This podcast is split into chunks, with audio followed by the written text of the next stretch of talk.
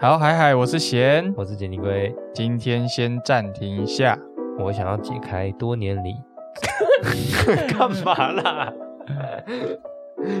还给我那多秒 啊，烦哎！我想要解开多年以来的疑问。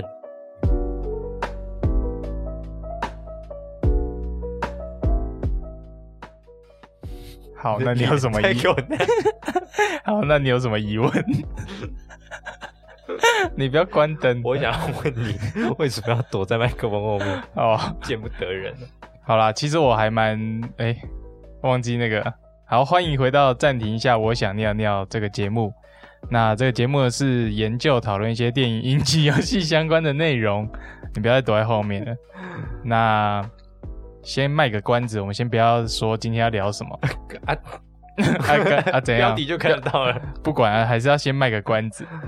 好啦，总之我还蛮期待聊这一部的，因为今天礼拜六嘛，我礼拜四的时候就已经有去先看一场，就是我们今天要聊的片。嗯，然后我先 我先直接已经讲到这个程度了，对我先卖关子，我先直观的。告诉大家，就是我非常喜欢这部片，所以我也蛮期待今天录的这一集。嗯，就看我们可以讨论出什么。你还二刷了？对，而且是，但是我二刷是有一个原因的，是因为我礼拜四没有拿到海报，我很生气。哦，也不是生气啊，就是我非常想要那张，非常想要那张为了海报去的。对我现在往右转，看到那个海报贴在墙上，很开心，满足。对，所以我今天还蛮开心的。那可以破题了吧？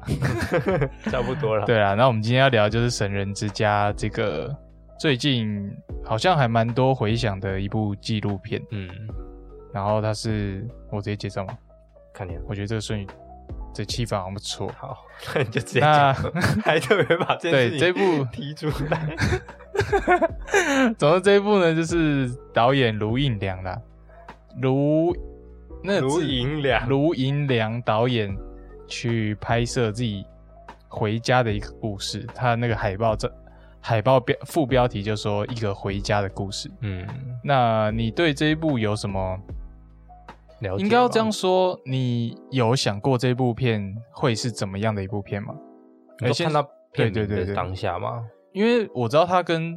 他好像有提到宗教，嗯，所以那时候我以为的是。他要去记录一个，记录一家可能很虔诚的，对，很迷信的家庭，然后去看看之间有什么火花。但是进去之后，发现他是讲一个家庭的故事的时候，我其实还蛮还蛮吓到的嘛。也不是说吓到，就是比较，就是蛮好奇，说，哎，怎么会是一个这样的基调在在跑这样？嗯，我听到片名的时候，我其实。不知道它会是什么，就是想象不到它会是什么片，而且，嗯，这个片名其实还蛮剧情片的感觉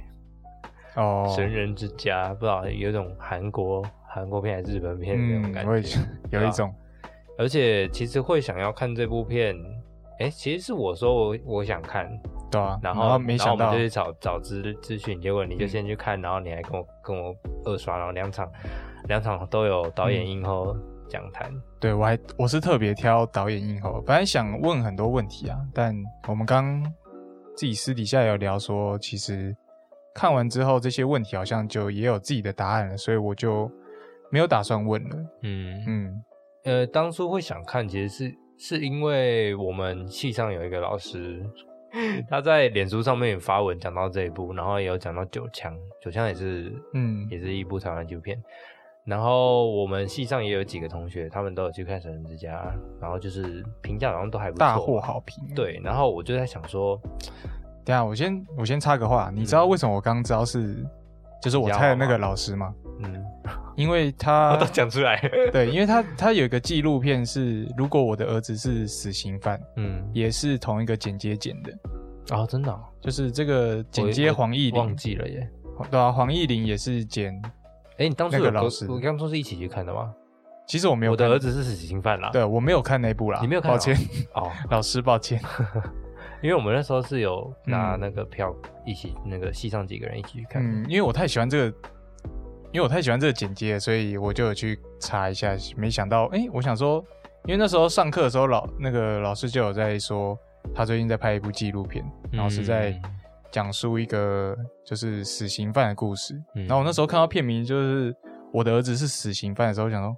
太耳熟了吧，点进去同一个，是这个因缘际会之下我才发现。哦，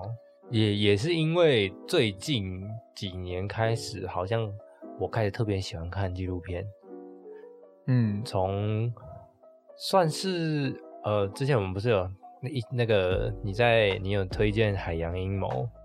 然后嗯。从那之后我就开始有在关注这部对我就觉得纪录片的魅力真的是不可挡，因为其实高中呃不不，因为其实大学的时候虽然有修纪录片研究，但是就没有特别有任何印象，觉得说嗯自己会对纪录片比较感兴趣还是怎么样。听到纪录片的时候，感觉会是什么记录丛林，就很像国家地理频道的感觉。我说我第一次哦，听到的时候，新生的时候，我永我永远记得我喜欢上纪录片的一部片叫《牛铃之声》，是一部韩国在讲一个农家，然后他们耕田的时候有一只牛，嗯，就是大致上我我其实已经忘记他大概在演什么，但是我只记得我看到，就是我仿佛那只牛有生命，你知道吗？就是以眼神这个传达来说，因为是人跟牛嘛，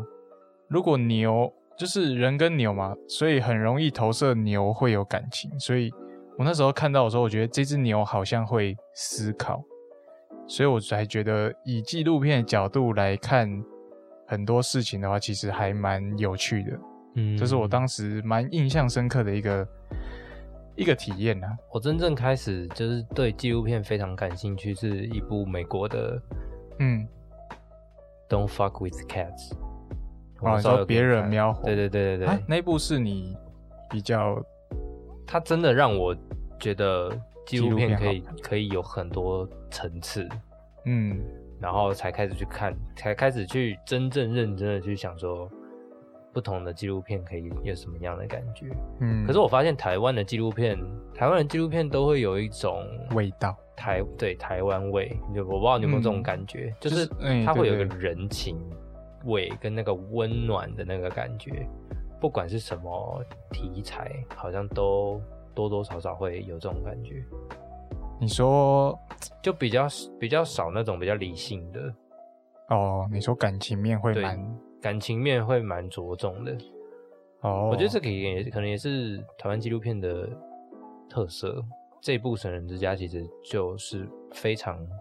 非常好的体现。嗯现在还有人不知道我们今天要聊的是神人之家吗？有啦，前面讲了啦。好，前面讲了，前面讲。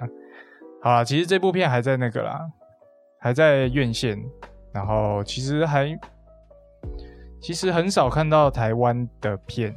又是纪录片，可以有这么这么多人去去支持啊。嗯就是像导演有说，其实很少看到纪录片可以做这么满，做这么满。像我第一场就是那时候大家赶着下班呢，因为它是七点二十，然后又是平日，所以其实那天还下大雨，然后其实大家都是用赶的进场赶过来看。虽然我觉得很烦，就每次看到一看到一点，然后一直被挡，但是我觉得其实还蛮感动的，就是真的是没有任何一个缺席，也就是因为这样我没有拿到我的海报，所以 我很因为限量，对限量那时候好像他们说一百张可也也很发很多，但是我没拿到，可恶！那你就是不够早。所以我今天超早，今天提早一个小时，都没人到的时候我就去拿。但今天虽然没有满桌，但我觉得应该是位置比较多啦，但是也是蛮多人的。那还会有呃导演映后会，嗯，还有还有非常多场还，有非常多场。所以其实也不是什么很稀奇的事。到这一集上线的时候，应该还有吗？对对，诶、这个待确认之后，在 IG 如果大家再注意一下，这样如果还有的话，大家可以去看看。真的赶快去看呢、顺便问一下导演问题，这样就是很，我其实还蛮少看国片的啦。应该说我不喜欢看国片，嗯我可以直接这样说。就是我我指的是剧情片，就是台湾都会不知道为什么，就是会很多，嗯，就是很像对白的对白，所以我其实不太喜欢看就是剧本的问题。对，所以我其实我不太喜欢看国片，但是这一部是我真的非常喜欢，然后也非常推大家赶快去院线看，因为它不是记录，因为它不是剧情片，因为因为我们对白的问题，对我们结束的时候不是有聊到说你你不想发问嘛？有有导演，但是你说你不想以发问来打断你可能沉淀的情绪什么的。我那时候就就是我刚上厕所的时候，上厕所的时候想到说，其实，在电影院看电影才可以有这种让你有时间好好沉淀的，就是这一段时间就是空下来给你时，就是沉淀自己啊。嗯，就是可能你在家里看都不会觉得说哦好累啊，看完赶快睡觉什么的。就是我也我也没有那么长这样子啊。对，但是我觉得那是一个蛮特别的时间，而且只有在电影院才能去感受到，所以。我觉得看电影还是要去电影院看，能在电影院看还是在电影院看，我自己会比较喜欢嗯，其实其实我觉得国片，你刚刚讲到嘛，我个人其实对国片，再给我两个拍谁？我个人其实对国片，我也没有觉得就是哦都很优质还是干嘛。可是我会觉得，我如果可以，我有我有那个预算，我就会尽量去看，因为不管它吸不吸引好不好，对。因为就是要就是要有人看，才会有人拍，才会有人越拍越好。如果我们都越来越不看了，那它只会越来越烂。就如果大家就是保持着这个心态的话，我自己是这样想啊。嗯，所以像可能你站的是创作者的面向，但是我站在的是一个消费者的，就是我今天就是花了这个钱，我希望可以看到一个不错的剧作品。嗯，所以我还是希望可以买到我自己喜欢，然后也可以影响到我的一部片啊。嗯，但是听你这个想法之后，哎，也也是因为做这个频道啦，我觉得我开始也比较偏向你刚刚的想法。我我其实是因为整个大学这样读下来，知道知道说，呃，拍片这件事情真的不容易。对啦，对，真的很累，所以才开始去关注那些。不管是就算是没有得奖的那些片，只要在电影院看到，知道是台湾的，我就会去关注一下。嗯，对，我觉得大家也可以养成这个习惯哦，这样台湾的电影才会越来越好。好，收到了，就是还是希望大家赶快想看，赶快去看啊！一定还会在院线上，我们这支片上之后，嗯，还是会在院线上，希望可以越来越多人可以知道这部佳作。对，那。想看的赶快去看啦！那如果你不介意，想看赶快去看啦，超凶啊！想看的赶快去看哦。然后，然后如果你不介意或，但是我我是不介意，我是不建议。如果你不介意的话，可以直接听。但是我是不介建议你这么做，太绕口了吧？对，但是纪录片大家懂我意思。纪录片说认真的，没有什么爆不爆雷的问题啦。就是如果你先听我们讨论的。一些重点，你去看的时候，你可以特别注意我们讲到的这些地方之类的，可能会提升你的观影体验。嗯，或许吧，希望加油哦。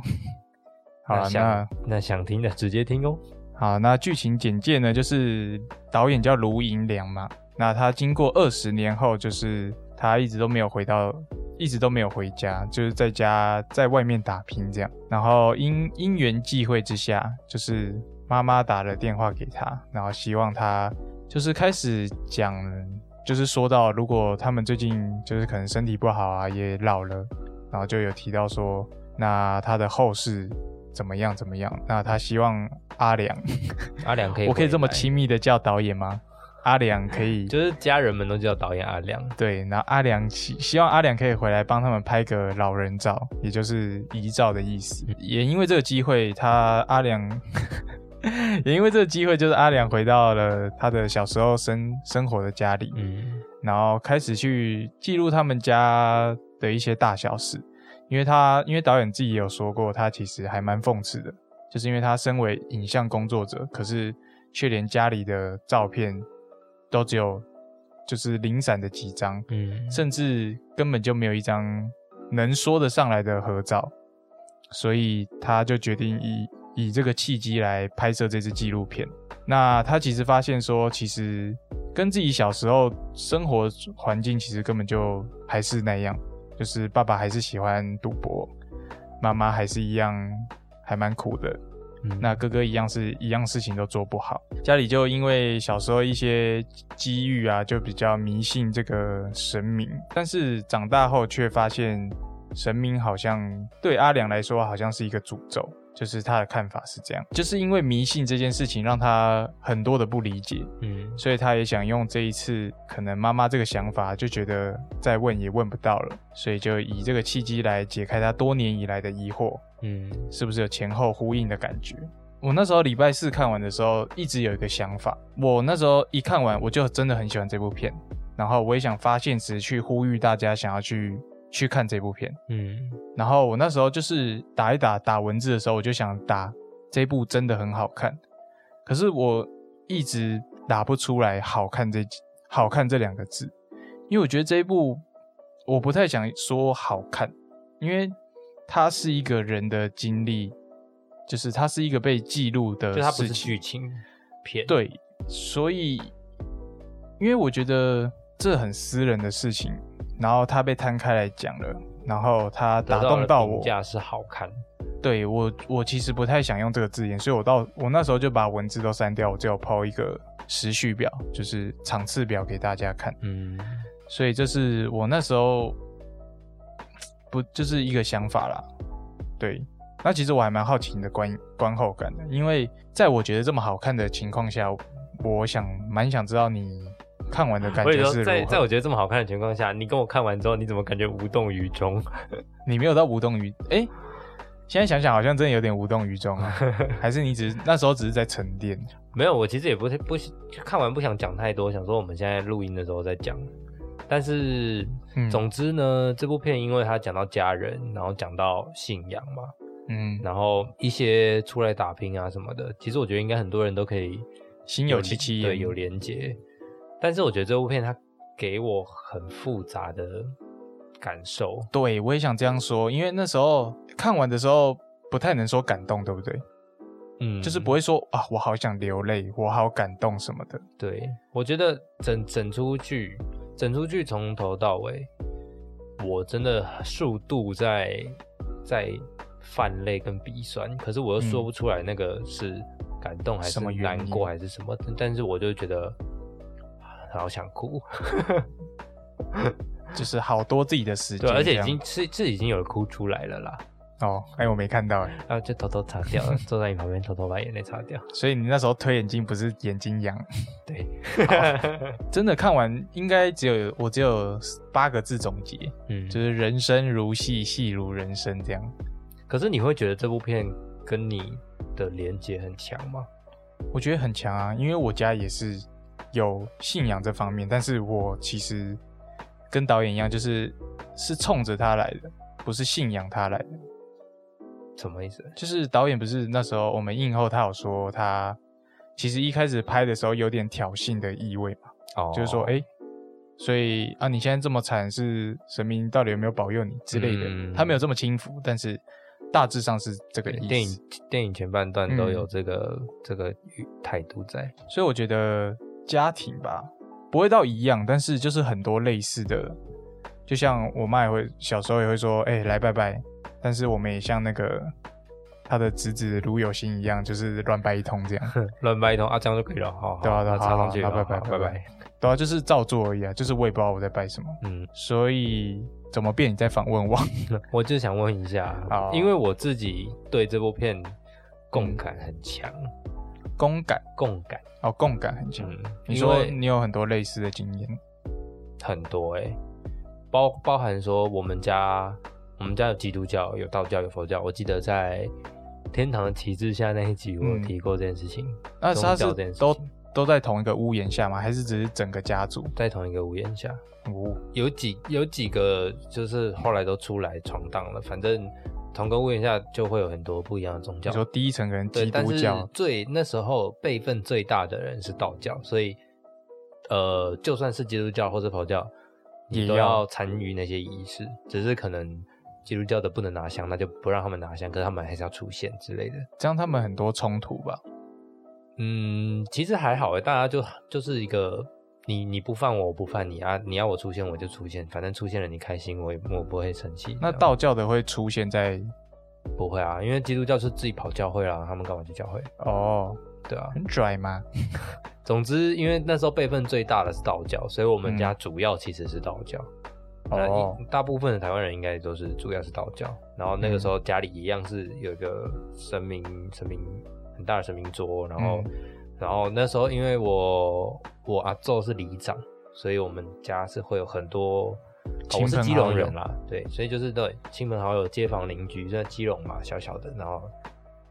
这样会不会被 公干？就是我住的那边小小的啦，所以就很多嗯街坊邻居都会来是干嘛的，然后大家就会一起聊天还是什么，所以小时候就去看过很多很多的人，然后他们都是。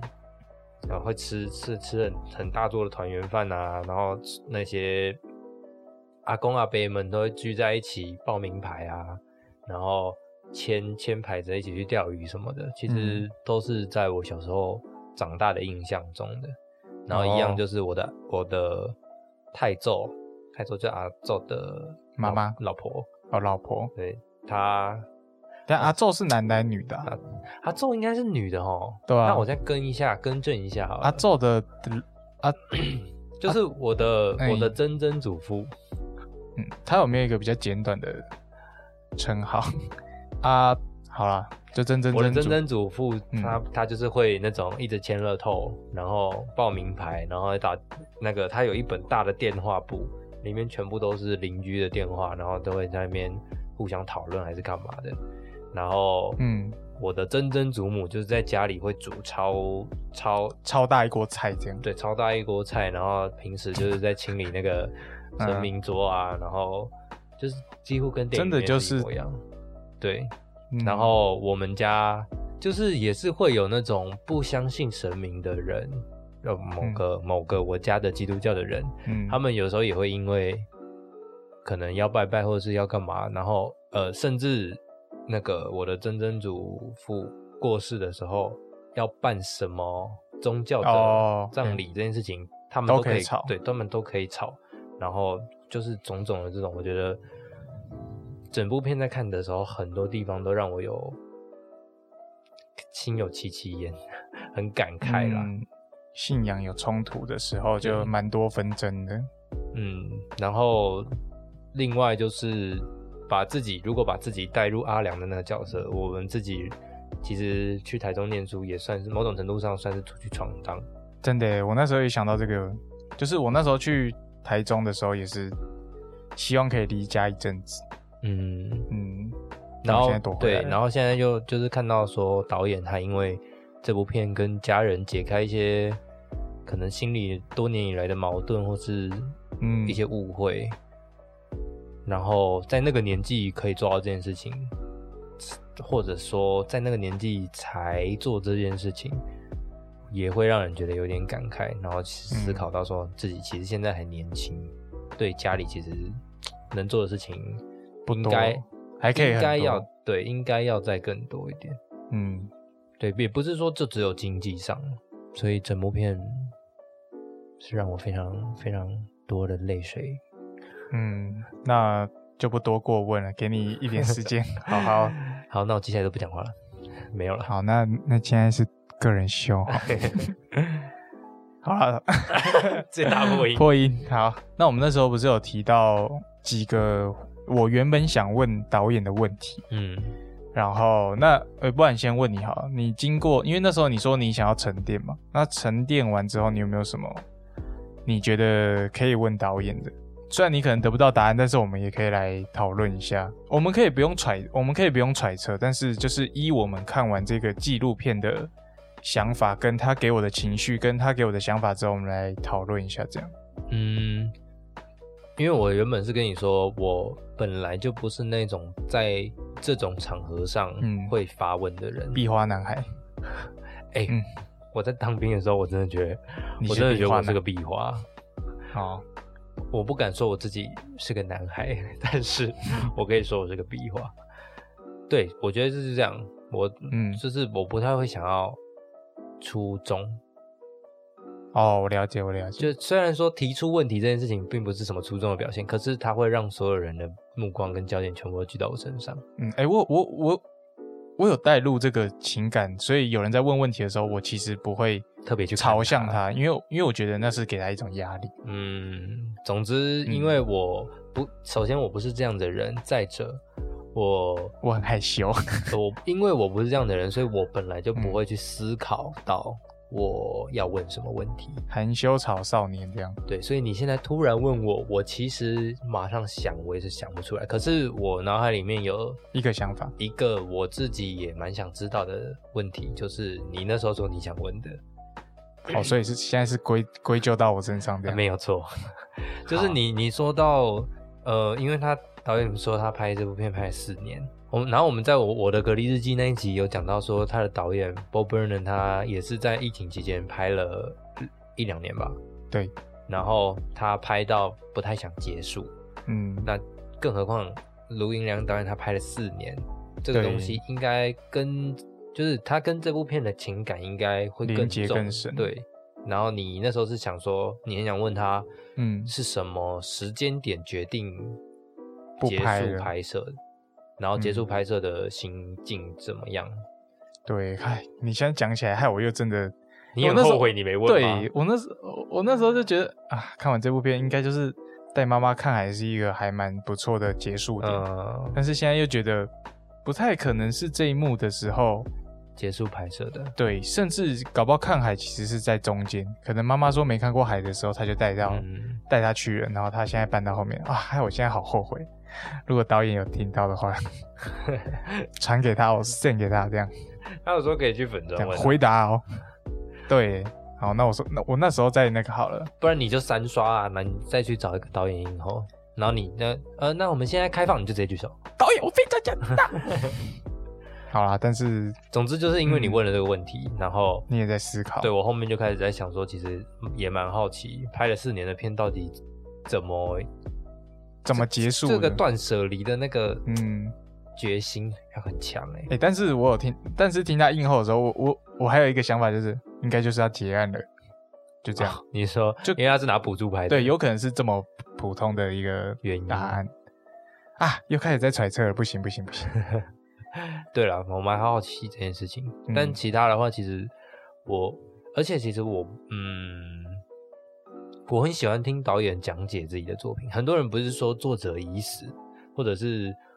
呃，如果一部片或者是一一篇文章你拍出来、写出来、翻出来之后，还要自己去讲解的话，那你当初这么认真做这个的用意在哪？我不会这样觉得，我会觉得我很沉浸在。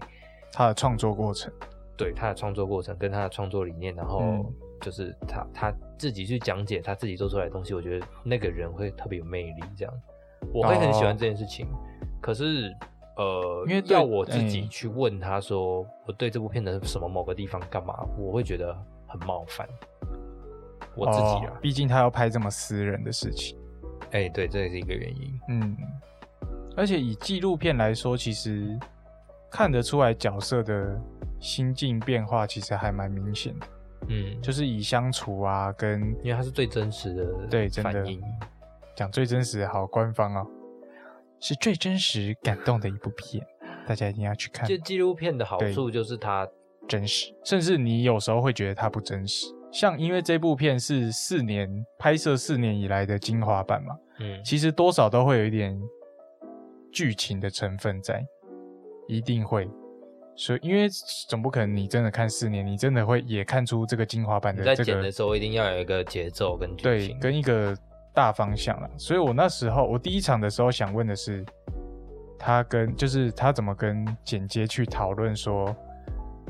他想要走这个方向，嗯，因为他有他那时候说他喜欢你两场都想了很多问题，这样子但是我都没问，哎，我真的很后悔，我我后悔当一个害羞含羞草少害羞的男孩。含羞草少年。所以刚讲到哪，就是你很想问他对他怎么跟剪接去讨论说，哎，那我们就走这个方向的，因为嗯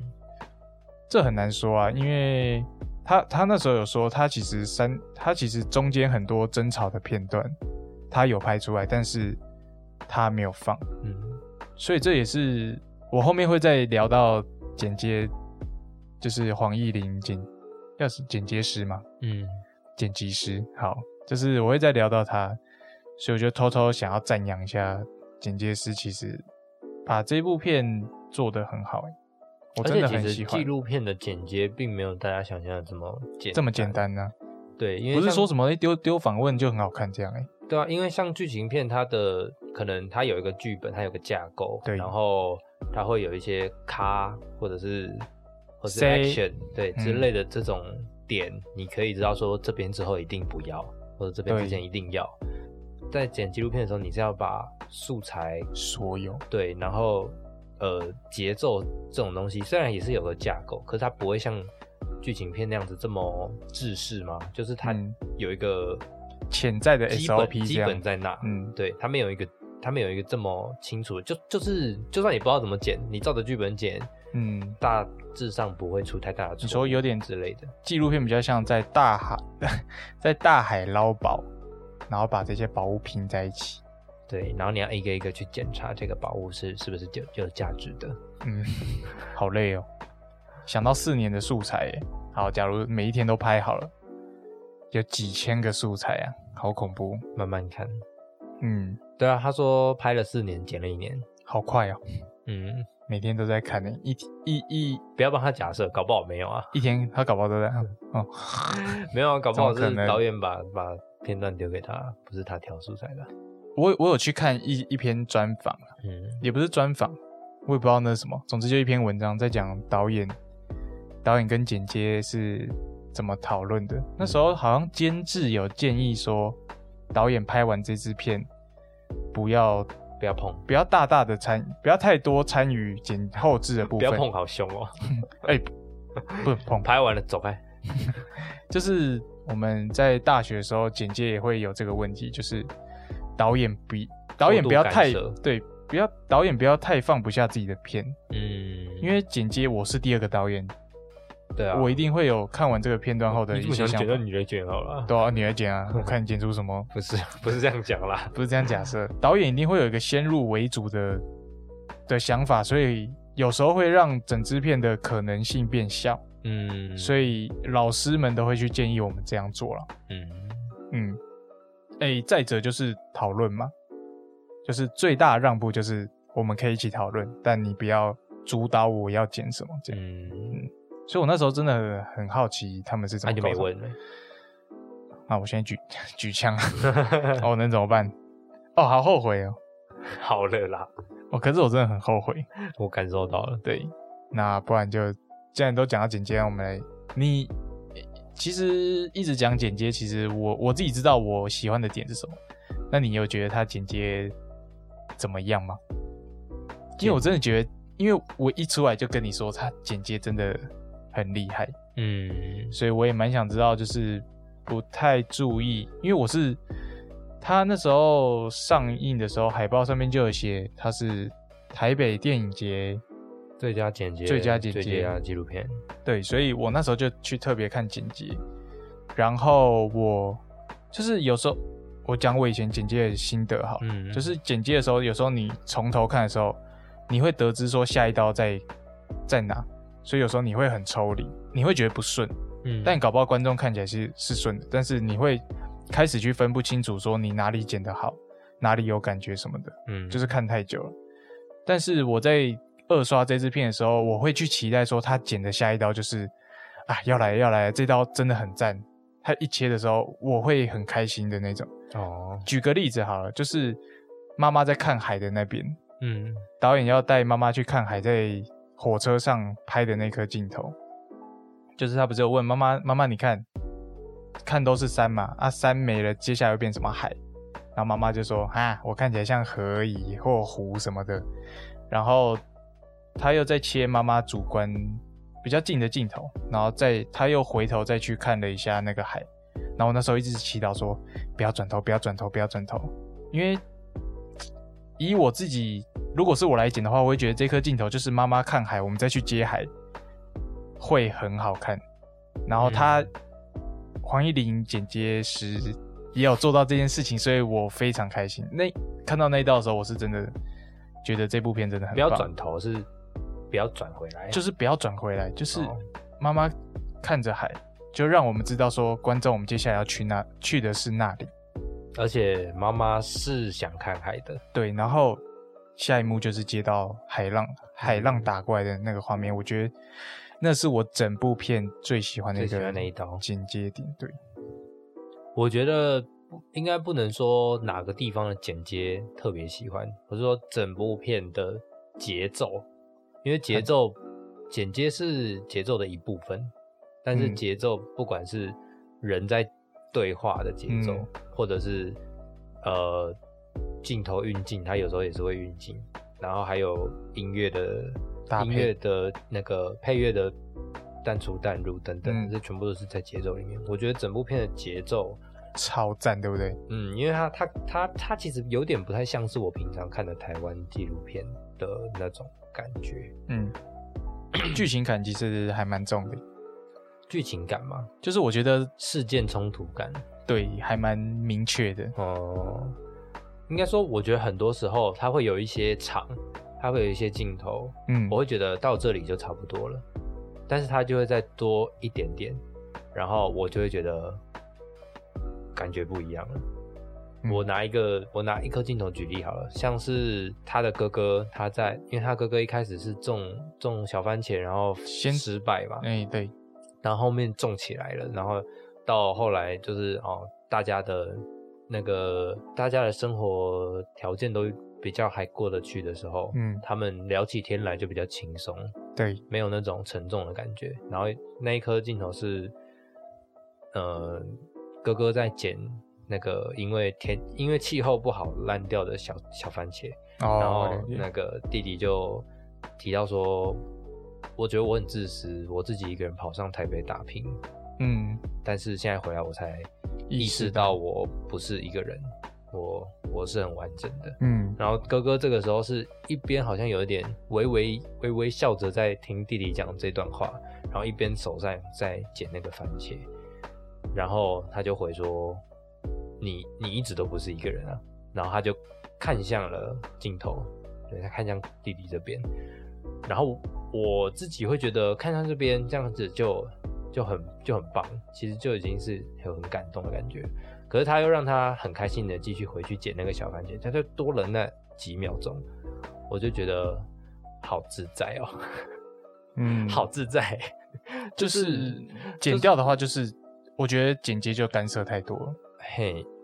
就是很多很多地方都有给我这种感觉，就是不管是原本我觉得可能哦这里就还不错，然后他多留一点，或者是我想要看更多，可是他没有让我看更多，可是都不会让我不爽，都只是嗯给我另外一种感觉，然后整体的整体的节奏感会不会让我很像是咒咒就节奏感很紧凑，对不对？嗯，揍死你这样。因为咒它其实虽然是伪纪录片，可是它的呃的规则应该会跟纪录片差不多感觉。嗯，对，他要把它拍要对对他要把它拍得像纪录，虽然它是有点识货片段了，但是我觉得咒的节奏感真的是紧凑到，可能也是他的用意吧，但是就是紧凑到喘不过气。然后，所以这部片它如果剪不好或是弄不好的话，可能节奏会太缓或是太重。嗯，可是完全没有，他他给我一种感慨之余，又觉得好，嗯，这家人好顺畅，嗯，这就是为什么顺畅的感觉。这就是为什么我说他很厉害的原因，就是因为他其实真的给了观众很多的空间，嗯而不是我想要你看什么，而是我要你去感受什么。嗯，就是这个东西很不一样，因为今天我们剪一个很紧凑的画面，就是我们要剪一个人很很着急的画面，我会想让你觉得这边很着急的话，我是不是就会剪碎，然后加急促这样？嗯但是这个很，这就是我在主导你要怎么想。可是他的剪接给我的感觉就是，他让我去怎么思考，他为什么这样剪。所以我真的真的要再次大大赞叹这个黄义玲剪接师，真的太太崇拜了。他让我真的很想再剪再剪剧情片，开始继续剪接，因为我那时候那个什么大学毕制的时候就是当剪接，嗯，就是我一直都毕制也是剪接对啊，我一直都对剪接很有一个热忱嘛，很很有一个感觉，就是因为它它很难制式，不是说你怎么放怎么摆，别人就觉得怎么样。有时候我这样摆，我觉得是这样，但是你看起来又不一样。嗯我觉得他一直，我觉得剪接就是一个灰色地带的东西，嗯但是要怎么拿捏黑跟白的时候，它是一个非常有趣的一件事情。所以我觉得大家看片可能就觉得说，哇，这个演员演的好好哦，哇，这个剧情好赞哦。但是很少人会去说他怎么有这个感觉的，就是因为剪接就是在负责这件事情，嗯让你不知道有他。可是应该说你的情嗯绪走向跟延、呃持续的时间，或者是你的起你的情绪起起伏，对该该在什么时候做什么变化，都是大部分的时候都是剪接剪接会来主导来。引引导你。嗯，所以希望大家以后可以也可以爱上剪接，多多注意这方面。真的，你会看到不一样的电影意。想不到的世界，对对，你可以看到不一样的电影。啊，我们刚刚还没有聊到一个、欸，就是，但我觉得这应该也还好。那我就稍微提一下，就是我们不是有说他前半段，我说他很，他还蛮那个的，他还蛮冷血的，就是说导演吗？对他妈妈就是就是手抽筋啊，他哥哥手受伤，他都不愿意入镜。可是等到后面，他慢慢觉得感情变化，就是变得比较协调之后，他开始愿意走进镜头跟这些家人相处。我觉嗯得一定也是导演哎、导演跟剪接使然呐、嗯，我觉得这是有安排过的。讲认真的前前期的那一些，假设前期有一年好了，嗯一年都是他们家庭的状况还没有这么和谐的情况下，不可能所有素材都没有导演。对，我也觉得，嗯，就是多少都会入镜一下吧。对啊，或者是讲话，因为他甚至嗯连在他们受伤什么的，导演是一个字都没有讲，嗯，嗯就是默默拍。对，他就拍。然后我那那时候其实还有在想说，还是他就只是架几台摄影机放在家里，然后自己出去玩，哦，就是定时摄影这样。没有啦，开玩笑的。对，因为他都没有讲话，都没有都没有出现。嗯，所以我觉得他们片段真的是挑的，就很多场戏都很，也不是很多场戏啊，就是很多颗镜头里的语言都就很多层次啊，很难去解释我到底想怎么表达给听众们。嗯但是就是赶快去看。但是听到这里的应该都有看吧，应该都知道我在讲什么，嗯所以，哎，真的很喜欢啊。这样，总归一句，我觉得除了除了真的除了技术层面上，他他其实中间想讲的东西，就是真的是大家都会遇到，多多少少会遇到或看到的，嗯，就是不会说一样，但就类似这样。对，尤其是台湾，台湾一方面它宗教信仰算是特色吧，然后嗯再来台湾是东方国家，东方国家对家庭的特别看重，对也是比较重的。所以我觉得能影响到国外是还蛮厉害的一件事。嗯，他让他让国外这种对，我不知道他们对家庭怎么样，但是至少这是我们台湾或东方特有的家庭观吗？嗯，对啊，所以我觉得他们有他有去孝渲染到，对，像孝顺这个字没有英文，因为因为因为不需要 不是啦，就因为里面没有孝顺这个概念，就是他们哦。他们知道可能要对妈妈好，还是对说，可是没有孝顺这个字可以去对啊，讲哎、突然。想说孝顺其实很难去解释这个词，哎，嗯，就是我对我妈妈好不一定是孝顺吧，对，但又不能说我不孝顺，许孝顺，好拍谁？差点杀人。好啦，那差不多我对警戒师的吹捧就差不多到这里。嗯，那哎、其实我还想要嗯特别提一个，这真的也算是我很喜欢的一部台湾的纪录片。然后嗯我想要特别提的是，我真正真正第一部开始喜欢台湾纪录片的台湾纪录片，嗯，就是黄信尧导演的《后来三小》。哦，就是《同学麦纳斯》是一部嗯剧情片嘛，然后它是改编自黄信尧导演自己本来就有拍过的一部纪录片，然后再讲他大学同学，对，嗯。再讲他大学同学的故事，还蛮久的，但是我觉得那部片真的给我很多感受，很多启对纪录片的启发，这样。嗯，而且因为他那时候就是刚开始拍啊，然后手上就是一台 DV 这样，嗯，所以整个那部很棒。我觉得这部片有有给我那种感动，嗯，呃，在对于纪录片这件事情上面了，哦，对，在对看台湾纪录片这件事情上面，这部片嗯。也让我觉得台湾纪录片好棒，推荐大家黄信尧导演。我比较想问的就是，你看完这部片，就其实我们今天节目也到了尾声，没有啦，没有这样啦，突然把书关起来，对，也到了尾声，没有啦，就是你觉得看完这部片，你觉得信仰是，就是你看完之后，你觉得信，就因为我们对我来说啦，我真的会去挑衅那些非常虔诚的信仰者，也不是挑衅他们，而是你自己在挑衅自己，我我不会说出来，但是我自己会有点不太能理解你们在。干嘛啊？这样，对，但是这部片其实也有讲到这件事情。那你觉得看完之后，你觉得这个信仰到底是给你什么感觉？其实我觉得就跟整个世界现在多元文化社会嘛，嗯不同的不同的宗教、不同的性性向、性别、理理想、梦想，就是大家都要去尊重彼此嘛。嗯，在这这样子的社会熏陶之下呢，你手张好开，感觉真的很多族群的感觉。很多啊，现在大家不是越来嗯。越那个了，对，所以我觉得在这样社会风气的熏